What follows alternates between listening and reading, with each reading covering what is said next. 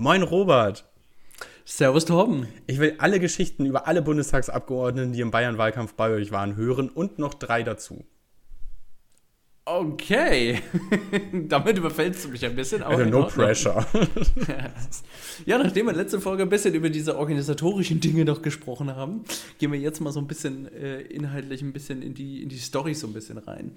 Ja, äh, fangen wir vielleicht bei den Infoständen an. Ne? Ich habe ja schon gesagt, die musste man genehmigen. Wir haben rotiert über den Marktplatz. Wir haben uns nur in Pfaffenhofen hingestellt, einfach aufgrund der mhm. Zeit und weil wir auch nur einen Pavillon haben. Ähm, War, warst du auch auf anderen Ständen, die nicht in Pfaffenhofen waren? Also München oder so? Oder hast Nein. du dich wirklich um deinen Kreis gekümmert? Nein, ich habe mich nur um meinen Kreis gekümmert. Ich war, wobei ich war einmal Nachtflyern, aber ich war jetzt, habe keinen Standdienst irgendwo anders gemacht. Mhm. Ähm, das war echt irre, was ich da so bei Felix Meyer gesehen habe oder bei Susanne. Die haben sich ja auch extra von der Arbeit dann äh, in, in in ein ruhendes Arbeitsverhältnis setzen lassen, damit sie den Wahlkampf betreiben können. Ah, krass. Ähm, das ist schon echt krass. Ich glaube, Susanne hatte sogar ein Mini mit ihrem Gesicht drauf, mit dem sie das, das, äh, das Seehofer Mobil oder das Susanne Mobil, ich weiß es nicht, ähm, ist sie damit auch rumgefahren. Also war schon einiges da und ja, Kommen wir mal zu den Infoständen. Du hast ja bislang immer nur einmalig einen Tag bei einem Infostand gehangen. Ich habe den kompletten Wahlkampfverlauf äh, jede Woche am, Wahl, äh, am Infostand gestanden, außer beim allerersten Tag. Weil am allerersten Tag äh, war ich noch nicht ähm, da, da war ich unterwegs. Ähm, und war sonst jeden anderen Samstag war ich da. Und ich habe so ein bisschen beobachtet, wie sich die Leute verändern. Am Anfang kamen vor allen Dingen viele Leute, die eine Meinung hatten, sich dahingestellt haben und wollten einem ihre Meinung verklickern und wollten einfach nur reden und wollten einem erklären, wie kacke man doch ist und äh, dass sie doch äh, eh nichts anderes wählen können als äh, ja halt was anderes. Und wenn sie dann irgendwie, manchmal stellen sie halt eine Frage, ja, was macht ihr denn da und dafür? Und wenn du dann halt deine Antwort drauf gibst, dann nehmen die, die deine Antwort und erklären dir einfach, warum das scheiße ist und warum sie ja dann äh, sowieso den, äh, weil sie, warum sie dann sowieso jemand anderen wählen. Hm, Wo ich dann fragst, okay, warum hast du dann überhaupt gefragt? Ja, ich meine, wenn, sie, wenn sie inhaltlich hast. dagegen argumentieren, dann hast du es ja sogar noch gut getroffen. Es gibt dann ja auch so Leute, die sagen, hey, das wollt ihr wirklich, das ja, das ist ja eigentlich gut, aber das schafft ihr ja eh nicht, weil ihr seid ja die FDP. Also.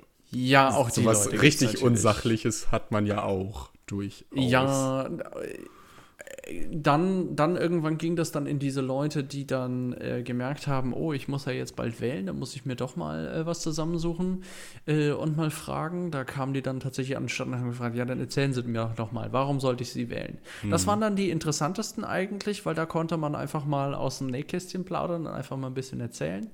Ähm, natürlich ist dann wichtig, was erzählen äh, machen ja Politik für jedermann. Da muss man dann natürlich ja. erstmal fragen, was ist für denjenigen auch wichtig, der, der da halt ankommt. Ne? Ähm, viele kamen wegen Rente, viele kamen wegen Altersvorsorge. Ach, äh, krass. Äh, da waren einige Themen. Äh, was macht ihr denn für Rentner? Was macht ihr denn für Alte? Äh, ne? Aber über das ähm, Generationenkapital weiß Robert ja bestens Bescheid. Ja, absolut. Absolut. Ja. Besonders wenn du, wenn du einfach hier so auf dem Stegreif hier Fingerschnippen, jetzt brauchst du die Idee und jetzt brauchst du die Information. Ja, das ist auch nicht so einfach, das stimmt. Aber deshalb das ist dann das nächste. Ja. Als ob du, du, niemand, niemand von uns hat ja irgendwo das Wahlprogramm im Wort für Wort im Kopf und kann es so runterbeten. Nee, das stimmt. Ähm, das Hättest, halt nicht, also da müsste man, ja. Hättest du einfach noch mal ein bisschen liberales Gelaber hören müssen vorher, dann hättest du genau, das alles Intus genau. gehabt genau. Nee, aber ich habe tatsächlich, ähm, ähm, also ich finde nämlich auch, dass die meisten Leute, die, ähm, oder viele Leute habe ich schon am Stand erlebt, die kommen dann einfach her, weil sie irgendwie helfen wollen und ähm, die bereiten sich aber halt nicht vor. Die haben sich auch vorher nicht viel mit der Programmatik beschäftigt. Die finden immer toll, was FDP-Politiker so erzählen und sind deshalb motiviert dabei.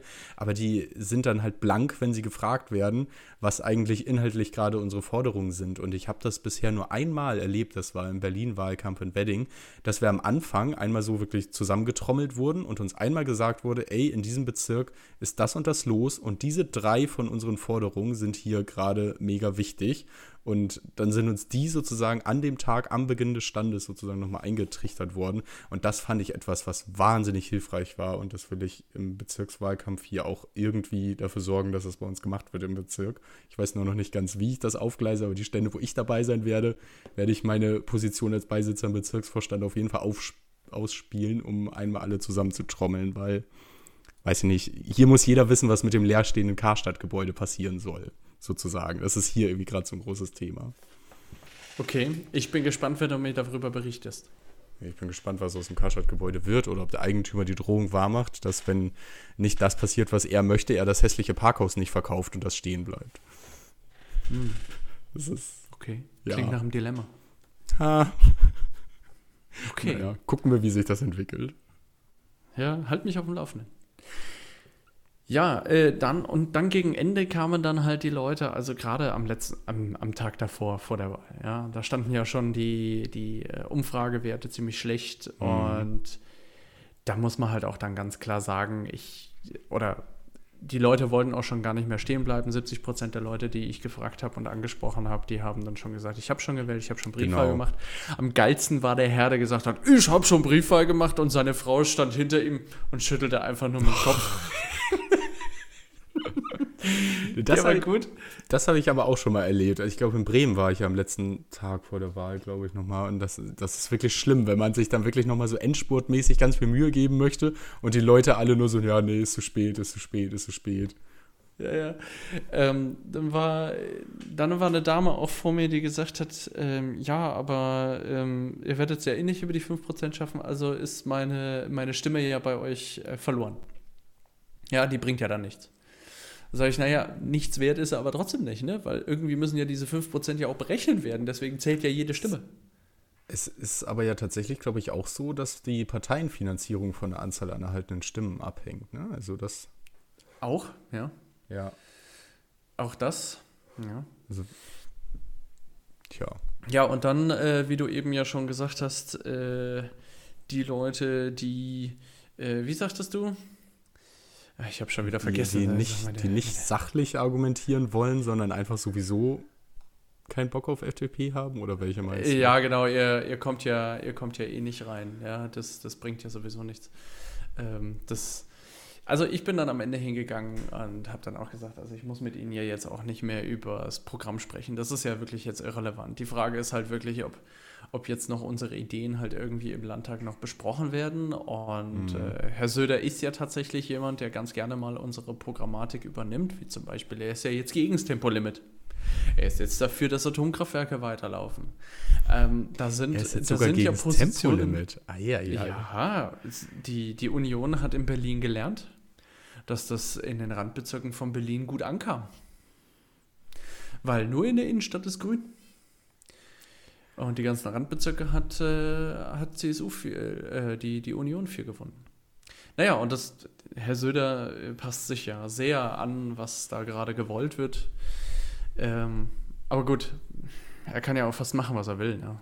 Die CSU macht ja, ja gef gefühlt kann die CSU hier irgendwie alles machen, was sie wollen. Fast. Also da merkt man. Auch eine kleine Überraschung, da kommen wir dann später beim Ergebnis. Okay, ich meine, merkt man überhaupt, dass die Freien Wähler mitregieren oder ist es einfach eine CSU-Regierung mit ja, einem störenden nee, nee, Eiwanger? Okay. Mit, man, man, ja, so könnte man das aber auch formulieren. Ne? Eine CSU-Regierung okay. mit einem störenden Eiwanger, ja. So ungefähr. Ja, so, so wird es halt leider ein bisschen äh, weiterlaufen. Aber ähm, die. Also was ja, ich. Wie, wie soll ich sagen? Die, die CSU kann halt im Grunde alles machen, was sie wollen. Ne?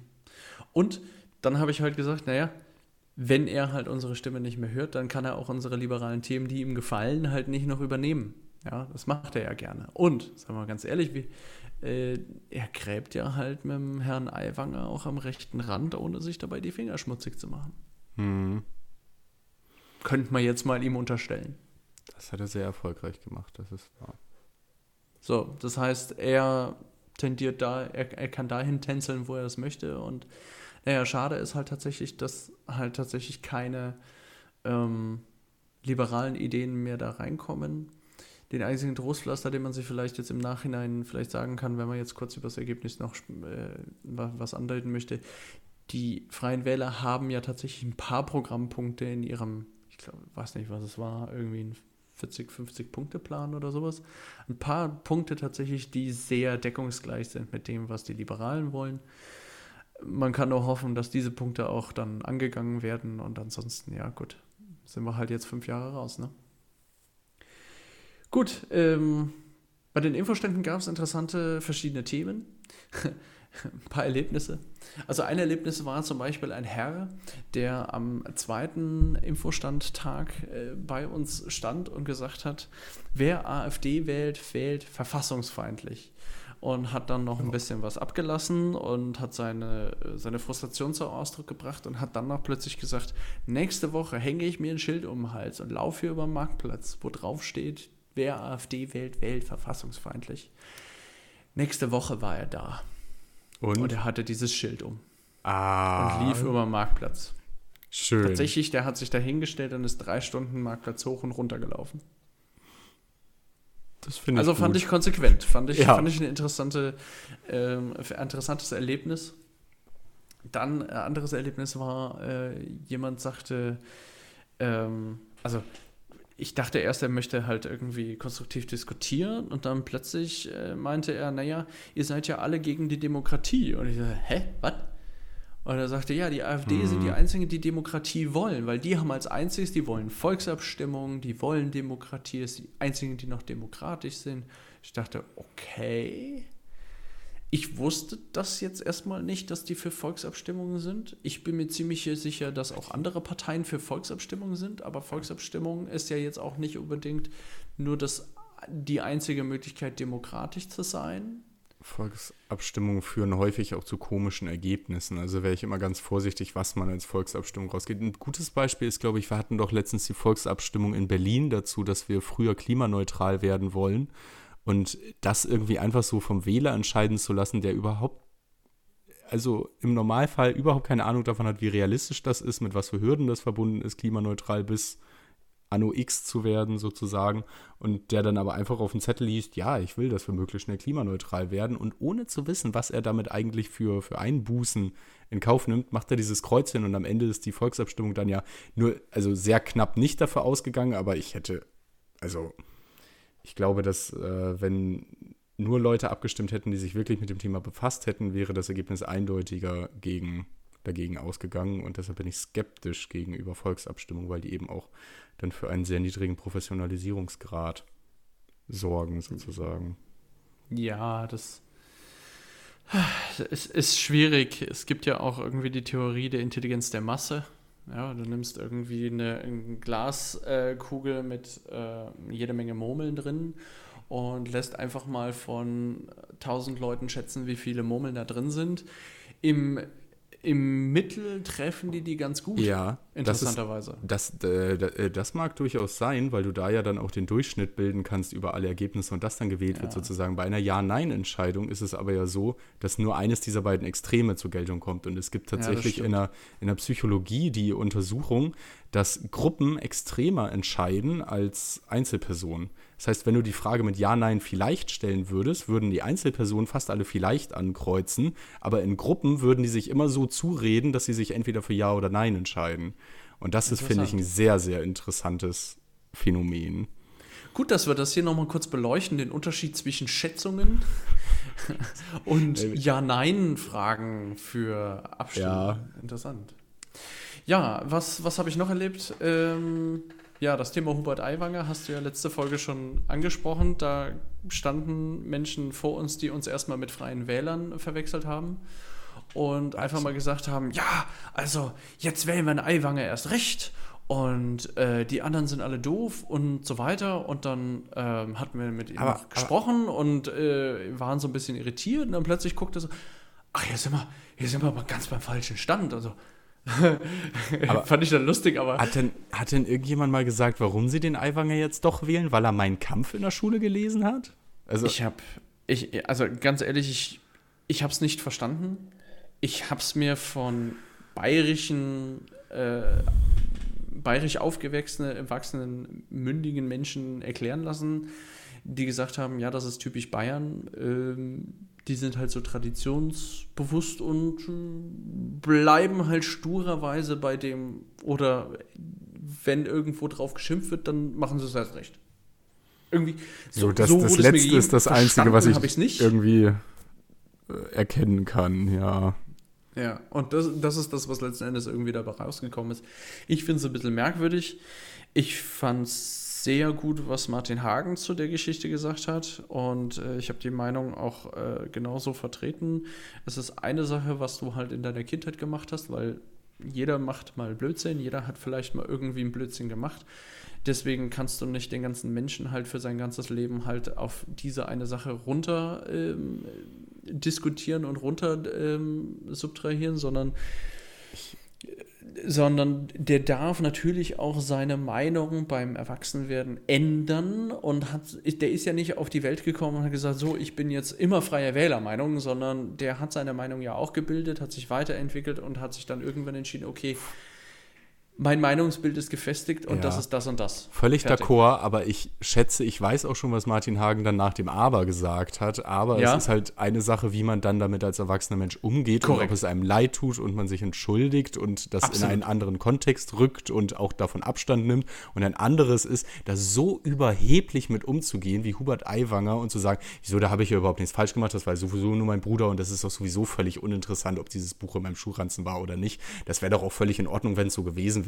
Und das ist eine absolute Unantwort, finde ich. Also so hat er, also ja, das ist jetzt ein bisschen überspitzt, aber im absolut. Wesentlichen hat er es ja so gesagt.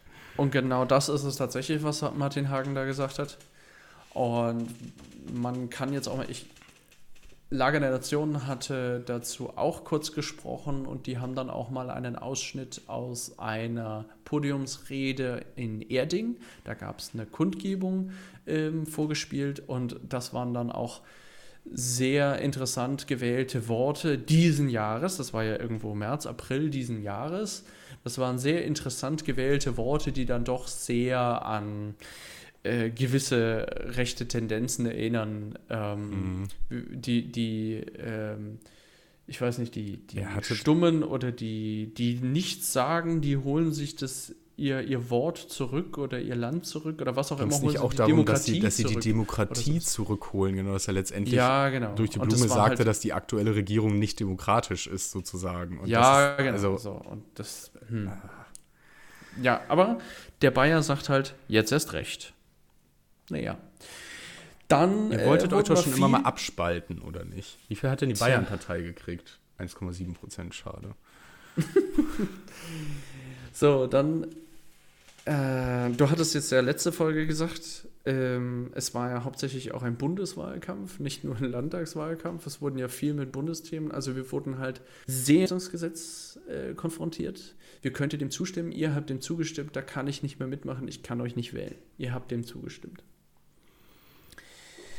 Ich verstehe die Argumentation, es ist ein Frust. Viele Menschen haben FDP damals bei der Bundestagswahl gewählt, um, damit die FDP eben solchen Ideen und so weiter einfach Nein sagt. Ja, und einfach das komplett blockiert und einfach Nein sagt. Jetzt ist natürlich ziemlich, ziemlich schwierig zu erkennen für die Menschen, die dann in der Regierung sitzen. Das sind ja auch nur vier Leute. Ähm, aber auch die Fraktion genau zu erkennen, bei welchen Gesetzen wir jetzt genau blockieren müssen und bei welchen halt genau nicht. Weil was hält denn genau die anderen Koalitionspartner, die mehr Stimmen bekommen haben, davon ab, auch einfach zu blockieren, alles was liberale Ideen ja, angeht. Ne? da, da ist halt ziemlich schwierig und blauäugig zu denken, ja, man blockiert einfach alles, was die anderen machen, aber dann kommen auch keine liberalen Ideen mehr durch oder andere Sachen, weil ja, die werden dann auch einfach blockiert. So eine Regierungskoalition ist natürlich ein Kompromiss und ich finde das unfassbar anstrengend, dass die Leute der FDP immer vorwerfen, dass sie irgendetwas äh, verhindert haben oder nicht verhindert haben, weil einerseits beschweren sie sich, dass wir Sachen blockieren, die sie für richtig halten und andererseits beschweren sie sich darüber, dass wir Sachen nicht blockieren, die wir nicht verhindert haben. Also sie können sich dann auch immer und nicht streiten. aussuchen.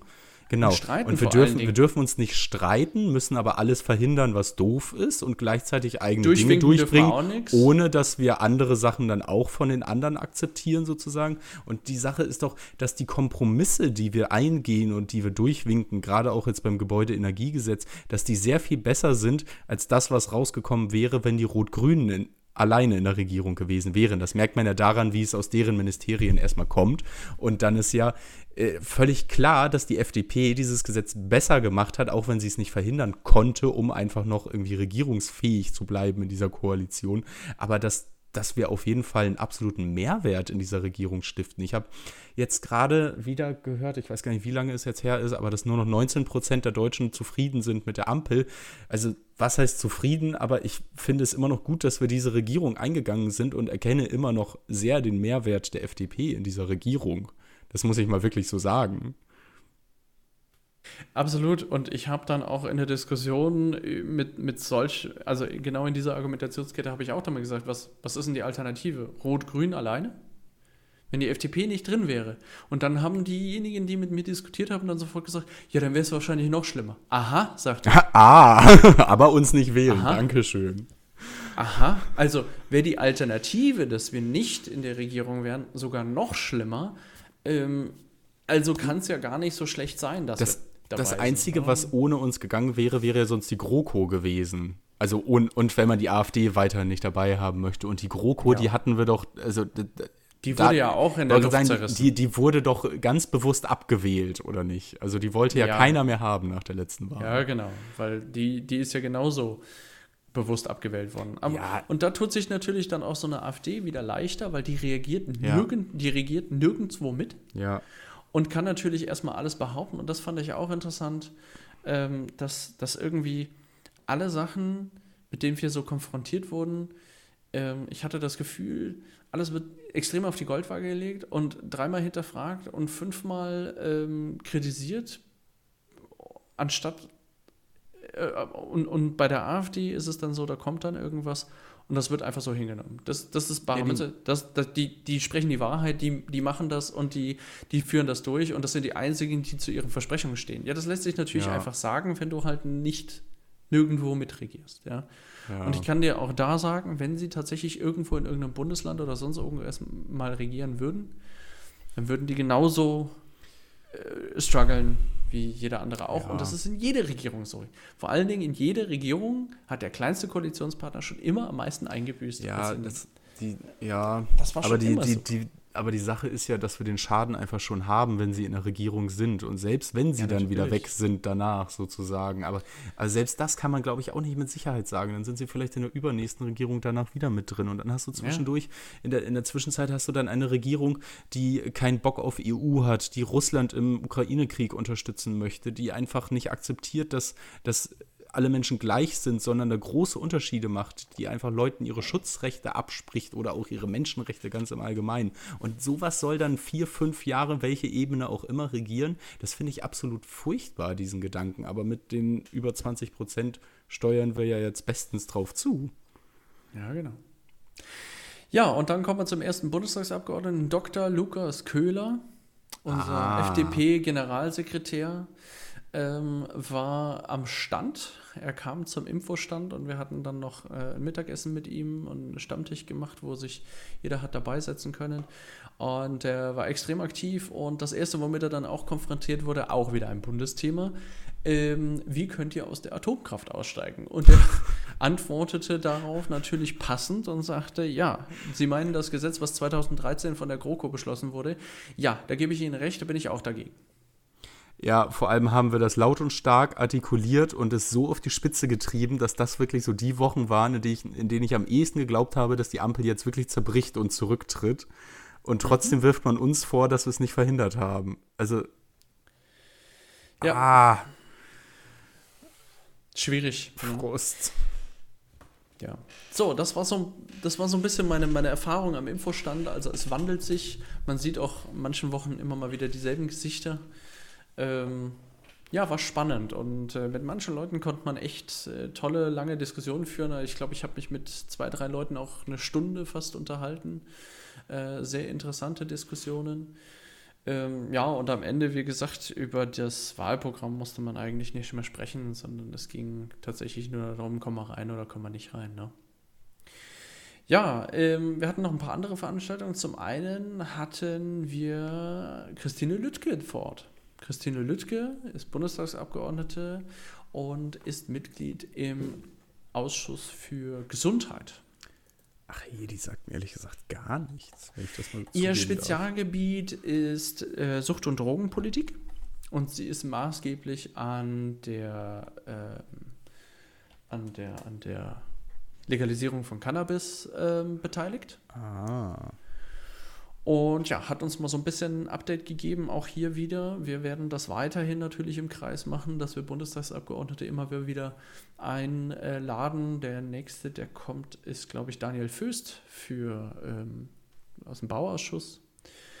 Ähm, und Christine Lüttger hat uns auf jeden Fall mal so einen kleinen Einblick gegeben, wie die eigene Arbeit mit äh, Herrn, Herrn äh, Lauterbach. Lauterbach ist wie es da läuft, was so im Ausschuss besprochen wird, dass jetzt gerade Diskussionen über die Verteilungsschlüssel der Kassenärzte in, in der Psycho und der ähm, Psychotherapie ähm, ist. Es ist ja so, als Kassenärzte, die haben ja dann für bestimmte Regionen, für so und so viele Einwohner dürfen nur dann so und so viele Kassenärzte da sein, weil man ja weiß, statistisch gibt es so und so viele Fälle pro so und so viele Einwohner und dann reichen so und so viele Ärzte.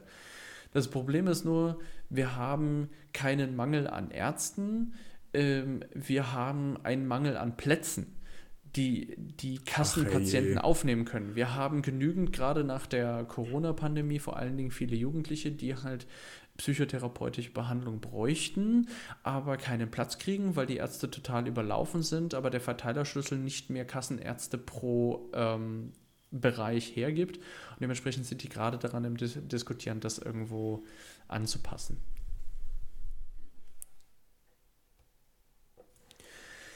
Und ähm, ja, das war, das war auf jeden Fall sehr interessant.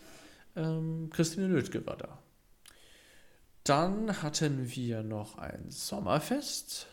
Das Sommerfest war an einem Wochenende nach ähm, Infostand ähm, sehr viele unterwegs gewesen, äh, Leuten Bescheid gegeben und äh, wir hatten eine Hüpfburg da, wir hatten, äh, wir haben gegrillt, wir haben Spiele da gehabt, wir hatten Luftballons, Kinderschminken.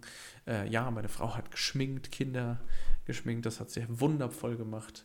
Vielen Dank dafür. Und äh, da war dann auch die Wahl für die äh, Bezirksdelegierten, Bezirkstagsdelegierten und dazu kam, um die Wahl zu leiten, Frau Bubendorfer-Licht.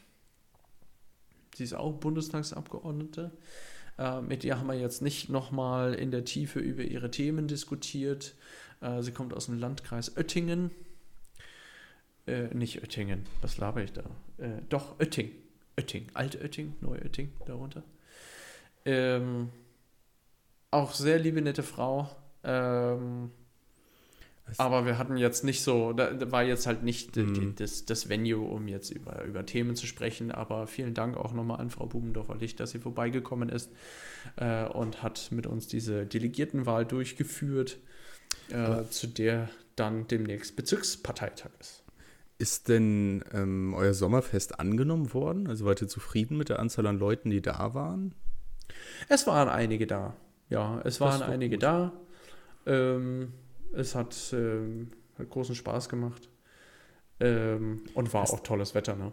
Ja. Hast du denn eigentlich mal nachgeguckt, wie Pfaffenhofen im Bayern-Vergleich so abgeschnitten hat? Also, Noch nicht. Ähm, ah, doch. Ich habe nachgeguckt. Ähm, also, wir waren noch überdurchschnittlich. Äh, aber wir aber die Latte so war wie alle ne? Landkreise. Ne? Nein. Achso, okay. Also, wir hatten bei der letzten Landtagswahl über 9 Prozent. Ah, okay. Und jetzt hatten wir halt, und wie alle Landkreise auch, etwa die Hälfte eingebüßt. Tja. Ja. Okay, nächstes Thema. Nächstes Thema. So, das waren die ganzen Feste und dann komme ich jetzt noch zu den zwei äh, letzten Sachen dieses Wahlkampfs, nämlich äh, zum Abschluss gab es eine Wahlkampfveranstaltung mit Christian Lindner am Odeonsplatz. Da bin ich dann abends hingefahren. Und äh, habe mir erstmal, ja. Hilf uns nicht Bayern auf die Sprünge. Wo ist der Odeonsplatz? Mitten in der oder mitten ist in mitten München? in München. Der okay. ist mitten in München. Das wusste ich nicht. Geh, gehst am Rathaus vorbei, immer weiter durch, ein bisschen am Odeonsplatz. Ach, da, neben dem McDonalds. Ja. ich glaube, da ist gar kein McDonalds in der Nähe. Aber gut. Ich habe einfach mal geschätzt. Also in den meisten Städten liegst du mit McDonalds meist nicht falsch, aber. War ein Versuch wert. naja, Martin Hagen hat eine gute Rede gehalten, fand ich. Es war einiges los. Es gab interessanterweise gut platzierte. Äh, wo standen die? Die standen rechts von der Bühne aus gesehen. Das heißt, äh, ein, ein, paar, ein paar rechte Positionen waren da, Plakate wurden hochgehalten. Ne? Mehr als 4% kriegt ihr nicht und ihr fliegt raus und sonst was. Die letzte Generation war auch da, hat Plakate hochgehalten, reingepfiffen mit Trillerpfeifen und so weiter. Ähm, war ein bisschen Stimmung, aber es lief, es, es war alles gut, keine Komplikationen, hat, hat alles geklappt. Ähm, keiner, keiner hat über die Stränge geschlagen, also passt. Ja, man darf ja, man darf sich ja Stimme machen und äh, Stimmung machen, das ist ja okay. Ähm, die SPD war auf dem Marie, ähm, war dabei auf dem äh, Marienplatz, direkt auf dem Hauptplatz vom Pfaffen, äh, von München, vom Pfaffenhofen. Ah. Ähm, ja, Christian Lindner hat eine Rede gehalten und dann, ich stand da und das war ganz witzig, weil ich guck mich, also erstmal stand ich da und ich durfte halt nicht mehr in diesen abgesperrten Bereich rein, weil ich gerade so zu spät kam und da wurde halt zugemacht, weil da ja. gibt es so eine Maximalanzahl an Leuten, die dann da rein dürfen und sich dann auch auf die Bänke setzen dürfen. Ähm, da waren aber auch ein paar von den Top 10 Kandidaten, haben es auch nicht rechtzeitig geschafft, die auf der Landtagsliste waren. Die standen dann auch draußen bei mir in der Gegend. Und habe mich erstmal mit einem Herrn ganz nett unterhalten, äh, war auch sehr interessant und äh, auch interessant, was der sagte. Er hätte sich gern gewünscht, dass man mehr, weniger andere Parteienbashing macht, als man mal, mal klar Programmpunkte einfach mal nennt, anstatt halt irgendwo ein Programm mhm. runterzurattern für eine Rede, sondern einfach mal Programmpunkte ähm, aufsetzt. Und äh, den habe ich dann auch nochmal gefragt. Also wenn Sie jetzt zuhören, vielen Dank fürs Gespräch, hat mich sehr gefreut. habe ich dann auch mal Bescheid gesagt, dass wir äh, über das Programm geredet haben ja, und dann äh, haben wir halt weiter den Reden gelauscht und ich gucke mich so um und gucke so nach links und sagte, hm, die Frau kommt mir bekannt vor. Geh halt hin und habe gefragt, sag mal, sind Sie Ria Schröder? Und sie so, ja. Kennst du Torben Strangmann? Ja. Ach. Da sagte ich, ich bin der andere von Liberales Gelaber. Ah, ja, cool. Mm, okay. Und jetzt löse ich das von letzter Folge auf, wie Ria mich dazu gebracht hat, äh, mich in der Nase herumgeführt hat, weil Ria hatte nämlich dann gesagt. Also vorweg mal, ich hätte nicht gedacht, dass, also ich habe mich nie mit Ria über liberales Gelaber unterhalten, von daher hätte ich nicht gewusst, ob sie damit was anfangen kann. Und ich fühle mich auf jeden Fall auch geschmeichelt, dass sie mit meinem Namen was anfangen kann, weil so präsent war ich in ihrer Gegenwart jetzt, glaube ich, bisher auch noch nicht. Aber. auf jeden ja. Fall äh, hatte dann ähm, hatte sie dann plötzlich gesagt, ja, wir wollten dann nachher noch eine Kneipentour machen. Magst du mitkommen? So, ja, okay. Hat sich rausgestellt, nachdem dann die Reden vorbei waren und der Platz geräumt war und ich dann noch vorgegangen bin, Felix äh, Meyer noch mit die Hand geschüttelt habe äh, und, und äh, nochmal Hallo gesagt habe, der übrigens auch hier zu Gast war. Servus Felix, schön, dass du da warst. Ähm, und äh, dann noch mit Susanne kurz gesprochen habe ja, stellte sich raus, jeder hat irgendwie ein Bier in die Hand gekriegt, äh, ein Packen Flyer und dann sind wir zum Gärtnerplatz gegangen mit Susanne Seehofer und äh, Laura Reif, auch eine Landtagskandidatin auf der Landtagsliste gewesen. Und Ria Schröder und sind auf dem Gärtner, Gärtnerplatz ähm, Wahlkampf am machen, Nachtflyern. Das haben wir in Osnabrück also ja auch gemacht. Das war die Kneipentour. ja, aber das ist das Geilste. Ja, ja, aber Ria hat mich dann sofort gekriegt und ich habe gesagt, Ria, du weißt ja schon, wie das in Bayern läuft. Du musst einen nur mit Bier locken, da kriegst du die. das funktioniert. Ja, so war ich dann plötzlich mittendrin. Hat aber auch wieder einen riesen Spaß gemacht. Also wir haben Bier verteilt. Susanne hatte kleine Feiglinge mit, ähm, mit Stickern drauf, mit ihrem Namen drauf. Und äh, wenn du halt natürlich mit den Direktkandidaten unterwegs bist, ähm, hast du natürlich auch nochmal einen äh, interessanten Impact. Ähm, ganz interessant fand ich da ein Inter Erlebnis, da war ein äh, türkischer Mitbürger ohne deutsche Staatsbürgerschaft, der aber perfekt Deutsch sprach und äh, uns halt Flyern hat gesehen und sagte, wo ist die Susanne? Wo ist die Susanne? Ich muss sie jetzt kennenlernen. Und dann, Was? und dann ist der für uns Wahlkampf machen gegangen. Der hat Flyer in die Hand genommen und gesagt: Susanne, komm, wir nehmen die jetzt alle mit. Und da und das machen wir und da müssen wir noch hin und mit dem müssen wir noch reden und so weiter. Der war so, der war so dran, weil er gesagt hat, er muss unsere Botschaft weiter verkünden. Also äh, Hut ab, danke äh, für den Einsatz. Wirklich, fand ich, fand ich klasse. Ich habe mich auch nochmal sehr bei ihm persönlich bedankt. Fand ich äh, echt cool, dass da jemand so aufgegangen ist. Ja, und dann einfach Leute ansprechen, Flyer in die Hand drücken. Kennen Sie diese Frau auf diesem Flyer? Wollen Sie mal kennenlernen? Steht da drüben. Ne? Ja, ist, ist äh, interessant gewesen. Also das war mein, ähm, mein Erlebnis Nachtflyern. Und dann haben wir noch festgestellt, dass die RIA ähm, auch noch ähm, familiär in meiner ähm, familiär verwurzelt ist, wo ich ursprünglich herkomme. Also das ist dann auch interessant gewesen. also war, war lustig, was ich da so äh, erfahren habe. Also ich kann es jedem nur empfehlen. Ich glaube, in der Großstadt ist, ist einfach Wahlkampf nochmal noch mal eine andere Hausnummer. Da, wir waren ja. da, glaube ich, wir waren da auch, glaube ich, mit 15 Leuten unterwegs. Ne?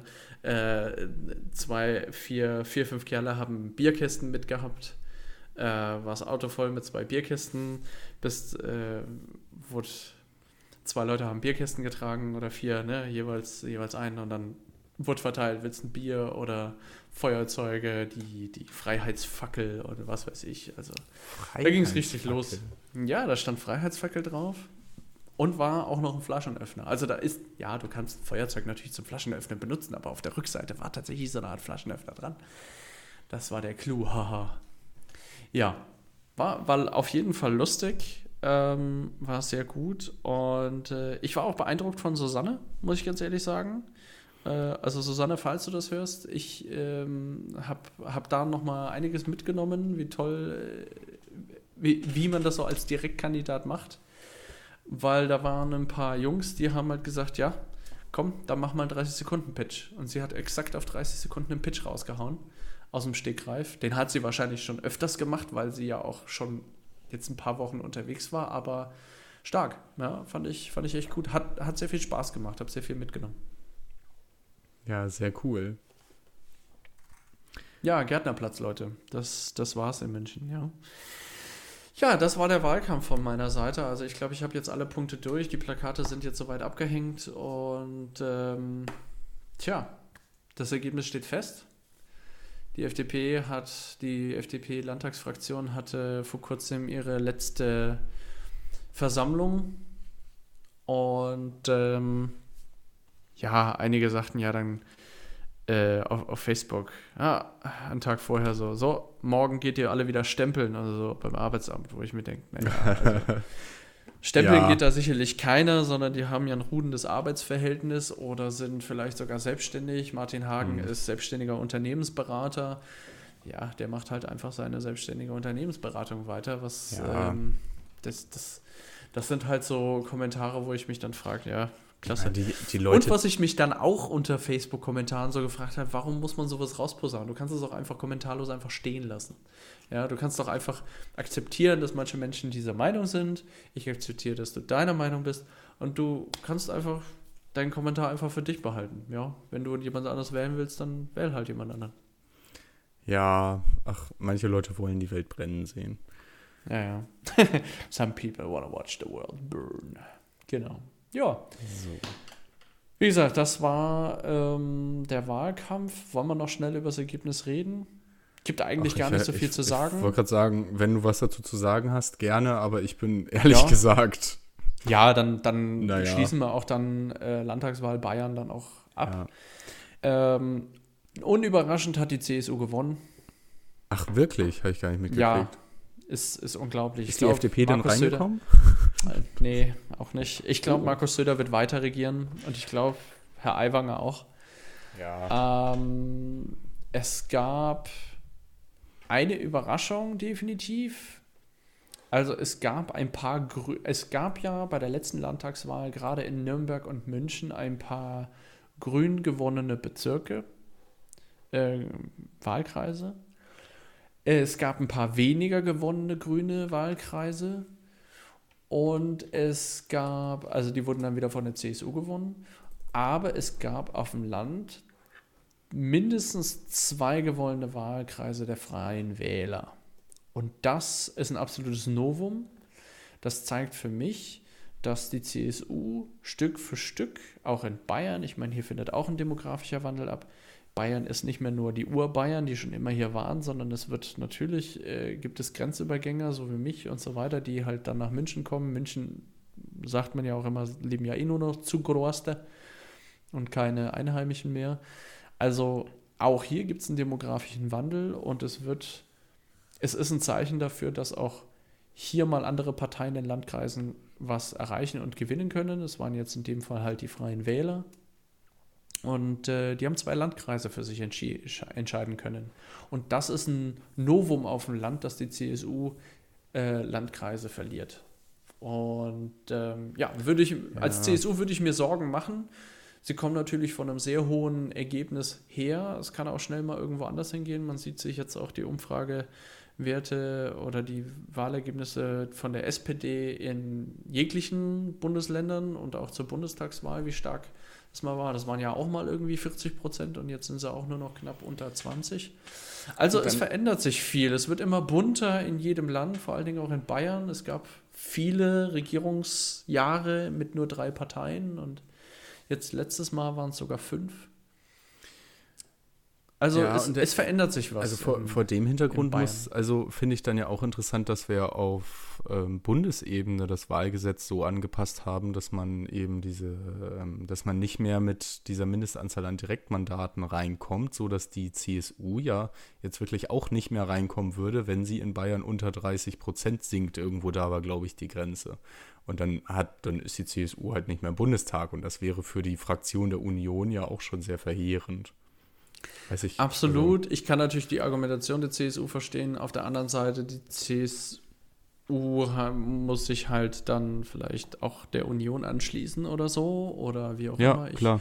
Also das ist, also oh, ja. da, da kann ich jetzt auch schon wieder das so gilt ja für alle weil, regionalen Parteien. Genau, ja, weil, weil du merkst, also ich glaube ja, dass wir vor allem deshalb so, so eine schlechte Verkehrsinfrastruktur in Deutschland haben, weil wir so lange CSU-Bundesverkehrsminister hatten, die halt natürlich viel Geld dann offenbar auch für Bayern bevorzugt verwendet haben und dafür dann natürlich in Bayern wiederum gefeiert und gewählt wurden und weshalb das so aus ihrer egoistischen Perspektive sogar gut war. Aber für Gesamtdeutschland ist es einfach blöd, wenn da jemand ist, dessen Partei sich nur für einen Bundestag, äh, für ein Bundesland zuständig fühlt, aber ein ganzes Bundesministerium leitet. Also ich finde das sogar richtig, dass die sich mal vereinen sollten, aber haben sie genau. selber bestimmt dann, kein Interesse dran.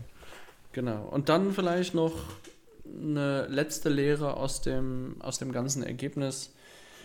Ähm, du hast es anfänglich ja schon genau gesagt. Es war mehr ein, ja, mit Bundesthemen wurde Wahlkampf gemacht. Susanne Seehofer hatte da der, bei der Süddeutschen auch nochmal was dazu gesagt, ähm, dass die Bundesebene der Partei den Landtagswahlen momentan keinen Rückenwind gibt, äh, die Art und Weise, was da geschieht. Das hat sie öffentlich geschrieben, also kann ich sie auch sagen. Und ähm, wir wurden ja auch sehr viel auf den Infoständen mit Bundesthemen konfrontiert.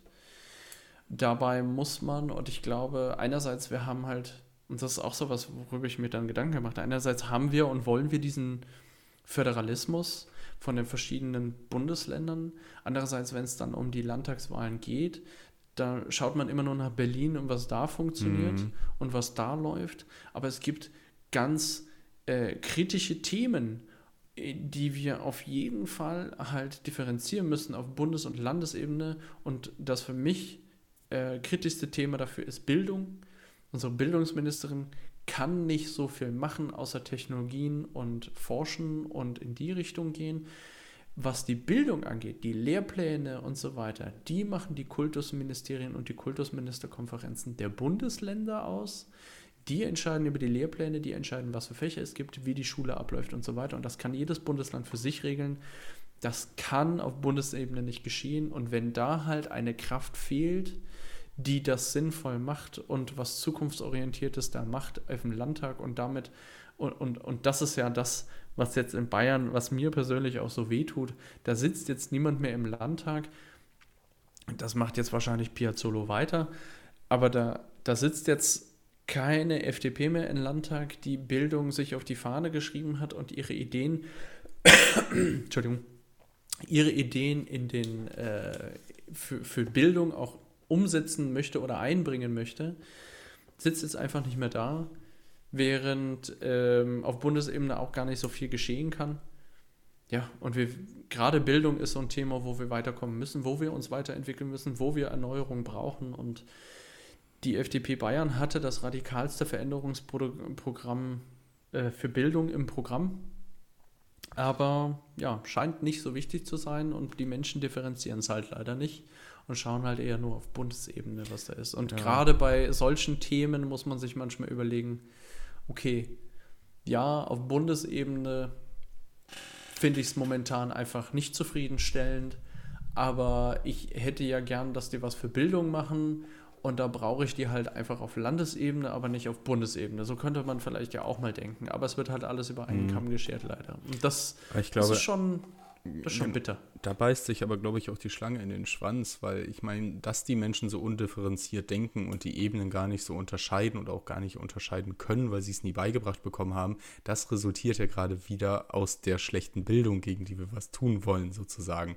Und das wiederum heißt aber ja auch, dass äh, die Parteien, die in diesem Milieu ähm, gut wegkommen sozusagen, dass die gar kein Interesse daran haben, die Bildung zu verbessern, wenn sie halt merken, dass sie dadurch ihre Wähler selber wieder heranzüchten sozusagen.